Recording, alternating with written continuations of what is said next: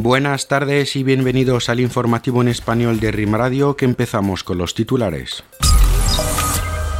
La cumbre de la Unión Africana reafirma el papel exclusivo de la ONU en el Sáhara marroquí a no referirse a esta cuestión.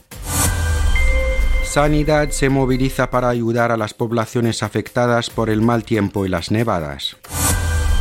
Continúan las labores de protección del litoral en el puerto de Marinasmir, donde un buque comercial fue encallado. La Asamblea de la Unión Africana acaba de reafirmar en su 36 cumbre celebrada en Addis Abeba la exclusividad de las Naciones Unidas sobre la cuestión del Sáhara marroquí, al evitar cualquier referencia, cita o debate sobre esta cuestión. Más detalles con Ahmed Ohaki. Al evitar cualquier referencia, cita o debate sobre esta cuestión, la 36 sesión ordinaria de la Asamblea de Jefes de Estado y de Gobierno de la Unión Africana acaba de confirmar el espíritu y la letra de la decisión 693 sobre la cuestión del Sahara marroquí, adoptada por unanimidad en la cumbre de Nouakchott en 2018, que subrayó la competencia exclusiva de las Naciones Unidas sobre la cuestión nacional. De hecho, la cuestión del Sahara marroquí en todos sus aspectos no se mencionó ni se hizo referencia a ella en el informe anual del Consejo de Paz y Seguridad de la Unión Africana, ni en los documentos de trabajo y proyectos de decisión examinados por la cumbre. La ausencia de cualquier cita o referencia a la cuestión del Sahara marroquí la cumbre de la Unión Africana reafirma el papel exclusivo de la Organización de Naciones Unidas sobre este diferendo regional de conformidad con la decisión 693, único punto de referencia de la Unión sobre esta cuestión, que subraya que el papel de la Unión Africana es proporcionar un apoyo eficaz a los esfuerzos dirigidos por la Organización de Naciones Unidas.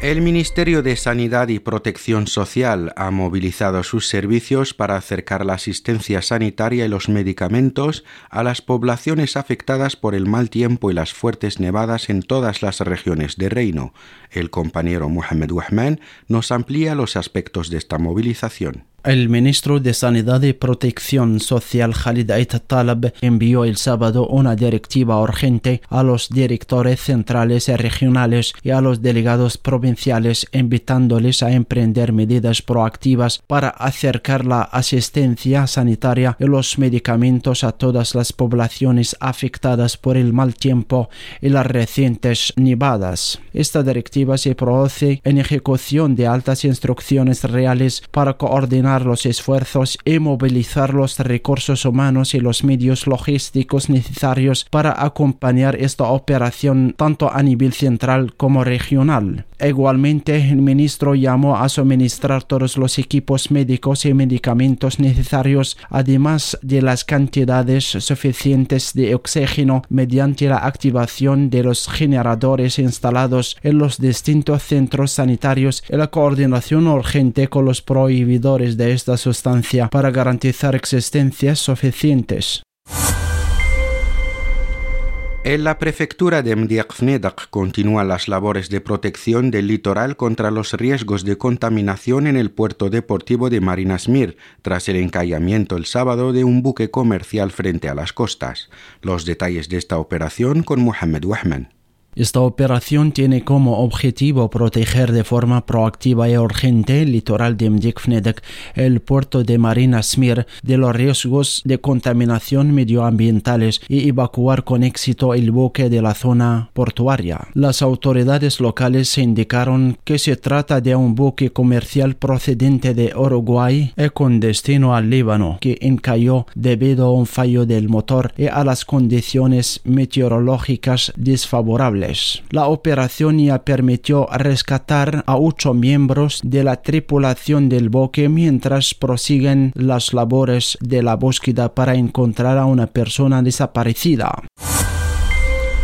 La administración de la prisión local de Raslma en Fez refutó ayer las alegaciones de tortura formuladas en declaraciones a un sitio electrónico por el abogado del detenido YW y que implican a un funcionario del establecimiento. El contenido de esta aclaración con Ahmed Ohaki. En una aclaración, la Administración Penitenciaria local explicó que el citado detenido salió de la sala donde asistía a un curso de formación profesional para ir al servicio, señalando que siguió deambulando por el pasillo negándose a volver a clase, lo que motivó la intervención de un funcionario para obligarle a regresar al aula. Sin embargo, el funcionario se vio sorprendido al verse agredido por el recluso, que intentó golpearle agarrándole violentamente por el uniforme, según informó la Administración penitenciaria. A raíz de este incidente, un consejo disciplinario de la institución se reunió y decidió poner al preso un régimen de aislamiento durante un periodo de 30 días, según el comunicado. La administración señaló que el preso en cuestión es conocido por su mal comportamiento, recordando que ha sido objeto de seis infracciones en la prisión local de Tetuán antes de ser trasladado a la prisión local a la Selma de Fez.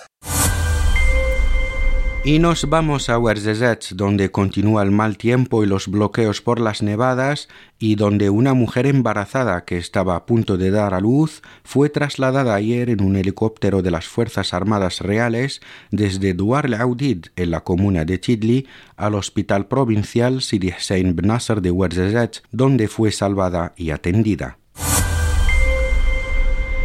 Y finalizamos con deportes con la quinta edición del Torneo Internacional de Fútbol Sub-19 que organizará la Academia Mohamed VI de Fútbol a partir de mañana y hasta el 24 de febrero. En este torneo participarán la Academia Mohamed VI de Fútbol, el Fetch Union Sport de Marruecos, el PSV Eindhoven y el Feyenoord Rotterdam de Holanda, el Real Madrid y la Real Sociedad de España, el Olympique de Marsella, el Olympique Lyonnais y el Racing Club de Estrasburgo de Francia, el Foot Academy de Senegal, el Royal Sporting de Anderlecht de Bélgica y el Rangers de Escocia. Agradecemos su atención, Resgah les desea un buen comienzo de semana.